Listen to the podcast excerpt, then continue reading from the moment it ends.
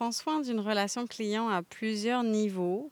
Mais pour faire simple, on fait attention à ce que son client soit satisfait sur les, ben, je vais un peu me répéter, mais sur les différents moments clés qu'il va vivre avec l'entreprise tout au long de son parcours. Dans ce premier épisode, j'avais envie de vous présenter une entrepreneur de cœur avec qui j'ai eu plaisir à échanger à plusieurs reprises. Je me suis reconnu en Nathalie. C'est une personne ayant une vision optimiste et humaine de l'entreprise, une grande passion pour aider les entreprises à améliorer leur expérience client. Nathalie Eza de Stratébiose, consultante en expérience client dans le récréo touristique, répond à mes questions. Bonjour Nathalie. Bonjour Christian. Alors déjà, est-ce que tu veux nous présenter un peu Stratébiose oui, alors Stratébio, c'est une entreprise euh, qui s'occupe euh, d'aider les entreprises sur la satisfaction de leurs clients, la fidélisation aussi de leur clientèle et bien sûr sur le bouche à oreille positif, la recommandation. Merci, c'est super. Et euh, donc, pourquoi le récréo touristique?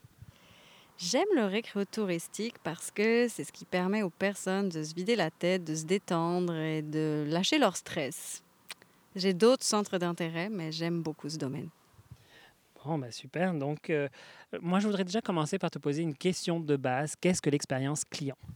L'expérience client, ça va être euh, la, les différentes euh, sensations, émotions, les jugements qu'un client va avoir au contact de votre marque sur les différents points de contact, sur les différents canaux de communication tout au long de son parcours client.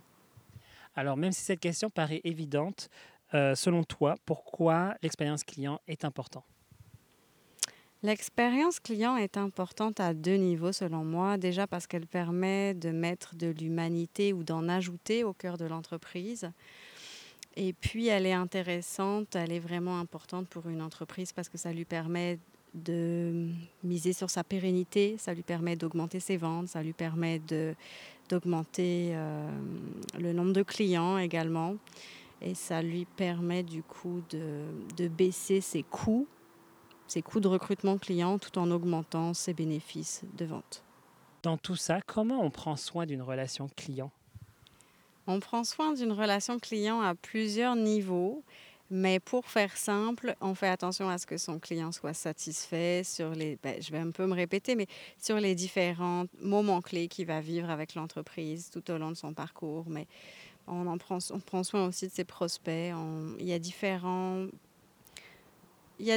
points, si tu veux. Il y a la cohérence du message. Il faut que le message soit cohérent. Il faut également que ton que tu lui évites les irritants, il faut lui éviter le maximum d'efforts, il faut s'assurer évidemment que ces basiques sont vraiment, euh, que les basiques de ton secteur d'activité en fonction de ton modèle d'affaires, de ta clientèle cible, soient tous présents.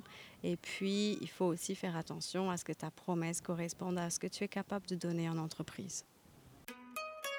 Ensemble, valorisons de nouvelles pratiques de travail, de collaboration, afin de faire émerger des projets porteurs de succès tout en ayant un impact social et environnemental.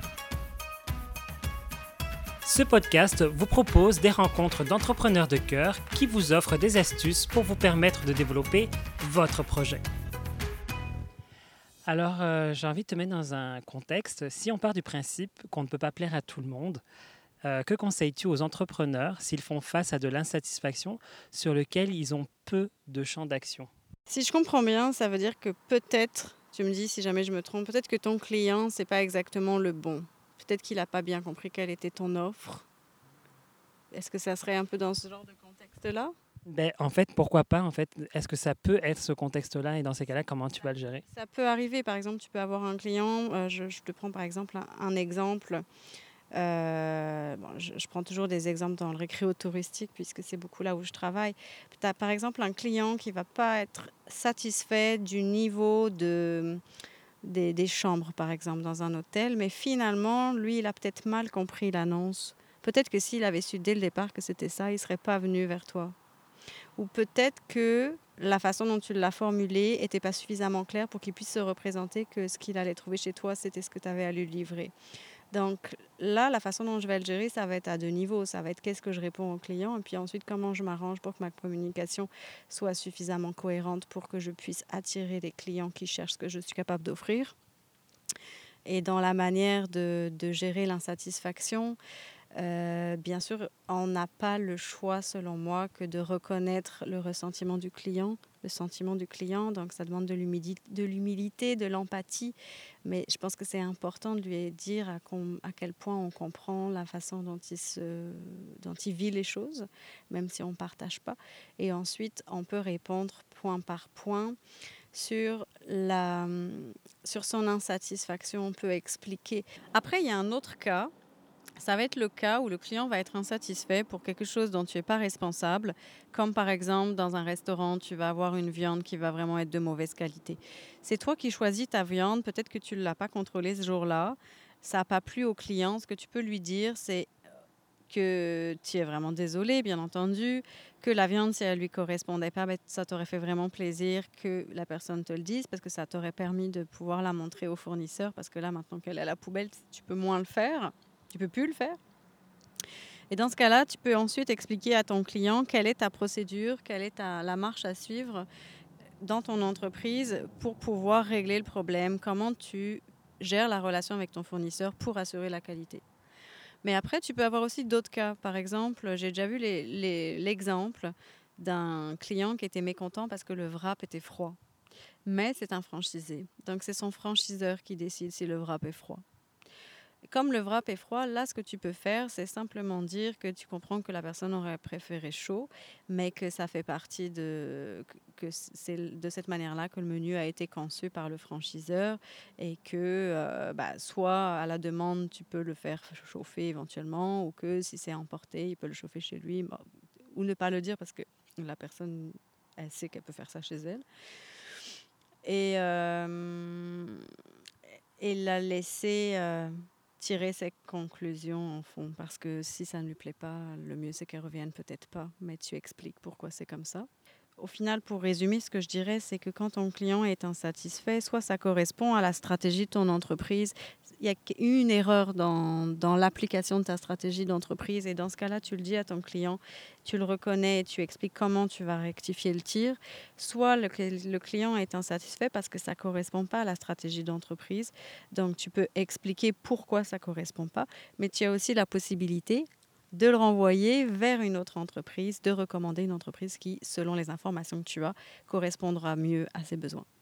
Mais faire attention quand même à ce que ce n'est pas l'air cynique je trouve que déjà, effectivement, les, les points de, que tu donnes sur le, la relation d'empathie euh, et de compréhension, c'est euh, déjà beaucoup qui peut permettre aussi à, aux clients de se sentir moins frustrés et reconnus en fait dans, dans ce qui pourrait le léser.